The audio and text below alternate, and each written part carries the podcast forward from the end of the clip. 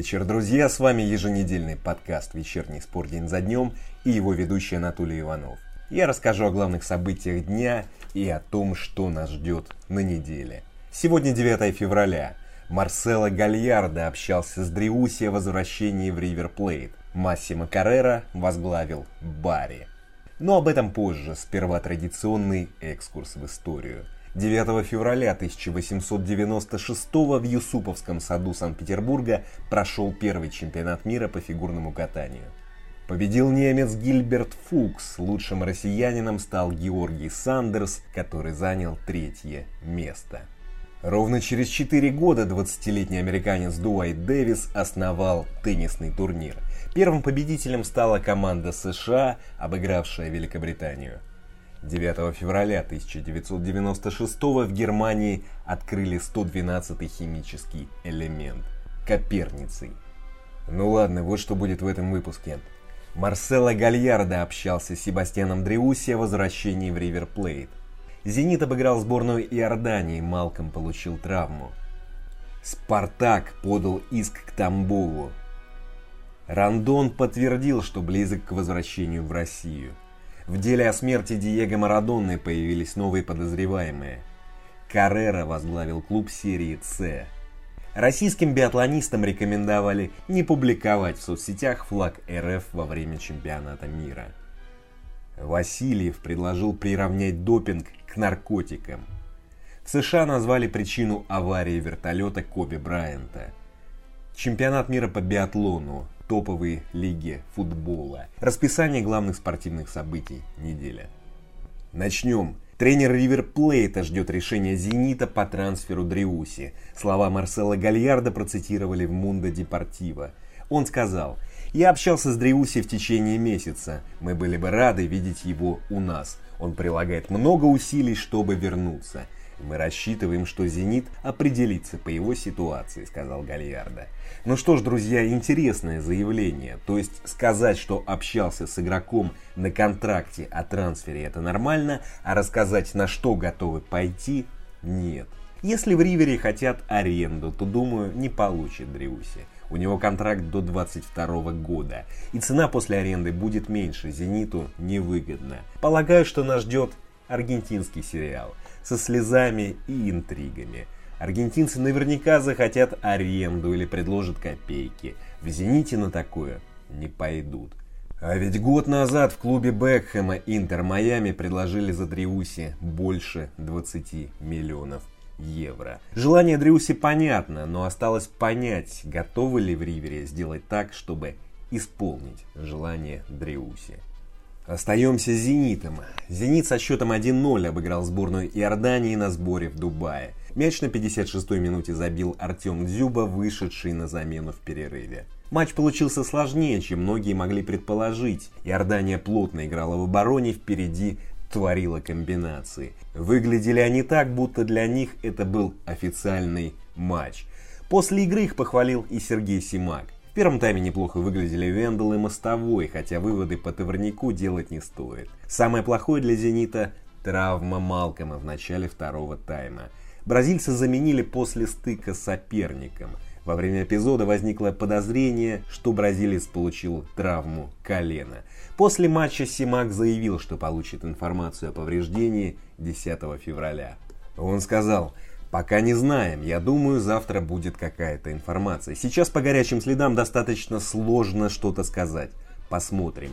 Момент неприятный, его ощущения тоже достаточно неприятные. Но насколько серьезная травма, сказать пока нельзя. Завтра будет информация, сказал Симак. Следующий матч на сборе «Зенит» сыграет 12 февраля против Пюника. А 20 февраля пройдет первый официальный матч против Арсенала в 1-8 финала Кубка. Идем дальше. Спартак подал иск на 2,6 миллиона рублей к Тамбову. Директор по связям с общественностью московского клуба Антон Фетисов заявил Спортэкспрессу о том, что причина иска в невыплате долга. Он сказал, они весной прошлого года пользовались нашей базой в Тарасовке и не оплатили. Должны были заплатить по договору услуг 2 миллиона 594 тысячи рублей. 30 сентября И так не заплатили, сказал Фетисов. Что ж, многие в сети стали критиковать «Спартак», что мне непонятно. Якобы как так можно требовать деньги у нищего Тамбова? А неужели эти люди не знают, что контрактные обязательства ну, нужно исполнять? То есть, получается, критикующие готовы не получать зарплату, если их руководство скажет, что денег нету. Скажут, ну ясно, мы все понимаем, требовать с вас денег, но некрасиво в такой ситуации, раз у вас их немножко. И к тому же, друзья, не забывайте, что Тамбов могут признать банкротом. Так что сначала эта новость, да, звучит не очень своевременно, но требования Спартака логичны. Идем дальше. Соломон Рандон подтвердил, что близок к возвращению в Россию. Его якобы слова процитировала в Твиттере журналистка Мари Ферро. На вопрос, продолжит ли карьеру в России Рандон, он якобы ответил. Скорее да, чем нет. 7 февраля в чемпионате сообщили о том, что ЦСКА согласовал с китайским клубом трансфер Рандона, но не уточнили, сколько армейцы заплатят. Контракт Рандона с Долянем закончится летом 22-го. Китайцы купили его летом 19-го у Вестброма за 18 миллионов евро. В прошлом сезоне он сыграл в 14 матчах чемпионата Китая, забил 9 мячей и отдал 4 результативные передачи. Что ж, ЦСКА провернет удачную сделку, если купит Рандона. Тут и сомневаться не стоит. Для РПЛ он топовый, опытный игрок. То, что нужно ЦСКА. Хорошо играл в АПЛ еще в 2019-м, не так давно. Смущает только одно. Его самая сильная сторона – это игра головой. А ЦСКА чаще атакует низом. Но может это не проблема, и Гончаренко хочет разнообразить игру. Идем дальше. В деле о смерти Диего Марадоны появились новые подозреваемые, сообщили в испанском издании «Марка». Новыми фигурантами стали психолог, который беседовал с Марадоной за несколько месяцев до смерти, и две медсестры. Их подозревают в халатности. Следствие о смерти Марадоны начались в конце ноября. Тогда три дочери футболиста дали показания в суде, усомнившись в квалификации его лечащего врача. После разбирательства он стал подозреваемым. Что ж, друзья, тут оставлю без комментариев. В таких историях нужно ждать фактов и итогов. Идем дальше. Бывший главный тренер «Спартака» Массимо Каррера возглавил Барри. Клуб серии С сообщили на официальном сайте клуба. Контракт до конца года. Барри идет вторым, но отстает от Тернаны на 14 очков. Довольно скромновато, согласитесь. Тренер привел «Спартак» к чемпионству. Еще несколько месяцев назад играл с Айком в Лиге Европы. С одной стороны, ну хорошо, что сидит без дела и не бравирует прежними успехами. С другой, согласитесь, странно, что агенты Карреры не смогли договориться на более солидный клуб. Ну а может, друзья, солидный клуб ему и не нужен? А может, Каррера достаточно заработал в «Спартаке» и теперь хочет в свое удовольствие потренировать небольшой клуб. Тот клуб, которому меньше внимания приковано. Идем дальше. Российским биатлонистам рекомендовали не публиковать в соцсетях флаг РФ во время чемпионата мира. Об этом сообщили в ТАСС со ссылкой на IBU. Все дело в бане за допинговые грехи. Чемпионат мира пройдет в Словении с 10 по 21 февраля, и в IBU заявили, что за публикацию в соцсетях изображений государственной символики членам российской команды могут вынести предупреждение. Что ж, ну конечно странная рекомендация, разве это не дело каждого, что постить в соцсетях? Какая-то цензура. А с другой стороны, слишком много шума. Но вот вы, если сидите в соцсетях, часто постите флаг РФ. Но в этой ситуации нужно именно говорить о цензуре. Но самое интересное, что этой рекомендации громче всех возмущаются чиновники. Те, кто ответственен за закручивание гаек, в том числе касающихся свободы слова в России. Идем дальше. Двукратный олимпийский чемпион по биатлону Дмитрий Васильев предложил приравнять допинг в России к наркотикам. Он сказал чемпионату – мы сами виноваты, потому что дали повод. У нас были и есть проблемы с допингом. Нужны уголовные статьи за допинг, приравнять его к наркотикам. Иначе мы его не победим, сказал Васильев. Логика ясна, но при этом немного нарушена. А что, в России решили проблему наркотиков? По такой логике кто-то может предложить легализовать допинг. Ведь, как считают сторонники легалайза наркотиков, декриминализация легких снижает количество преступлений и употребления тяжелых наркотиков.